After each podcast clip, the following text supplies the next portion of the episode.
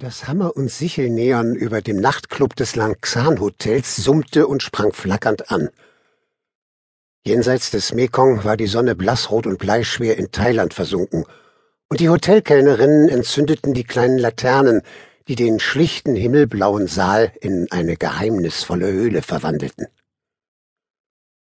Binnen Stundenfrist würde eine große vietnamesische Delegation hier das Unterhaltungsprogramm des Politbüros der laotischen Revolutionären Volkspartei über sich ergehen lassen müssen.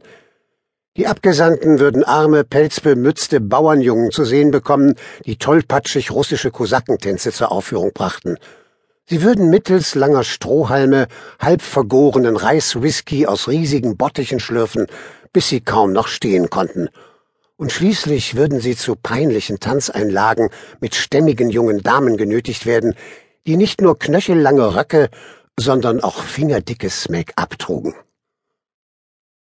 Falls sie diese Lustbarkeiten wohlbehalten überstanden hatten, durften sie sich zur Ruhe betten.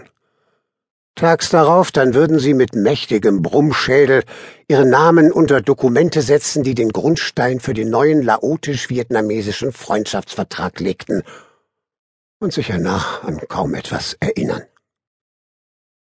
Aber noch war es nicht so weit. Die unterbesetzte Nachtschicht des Hotels hatte die unterbesetzte Tagesschicht abgelöst.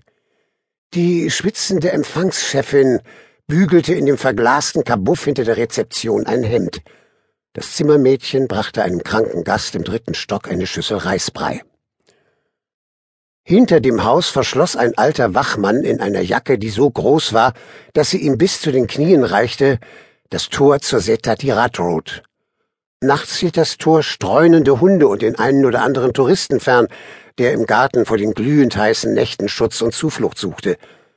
Die zweieinhalb Meter hohe Mauer, die das Anwesen umgab, ließ es bedeutender erscheinen, als es tatsächlich war. Im schmuddeligen Swimmingpool trieb Laub.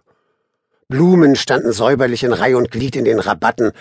Sie bekamen mehr Wasser als die Leute draußen an der Straße. Und dann waren da noch die Käfige. Sie waren aus massivem Beton und so niedrig, dass ein Erwachsener sich bücken musste, um hineinzusehen. Zwei von ihnen standen leer. Sie beherbergten nur mehr die Geister der Tiere, die einst hier eingesessen hatten. Ein Affe, gefolgt von einem Hirschen, ein wilder Hund, beerbt von einem Pfau. Doch im harschen Schatten des dritten Käfigs schnaufte etwas. Es bewegte sich nur selten, und wenn, dann höchstens, um sich träge die trockene Haut zu kratzen.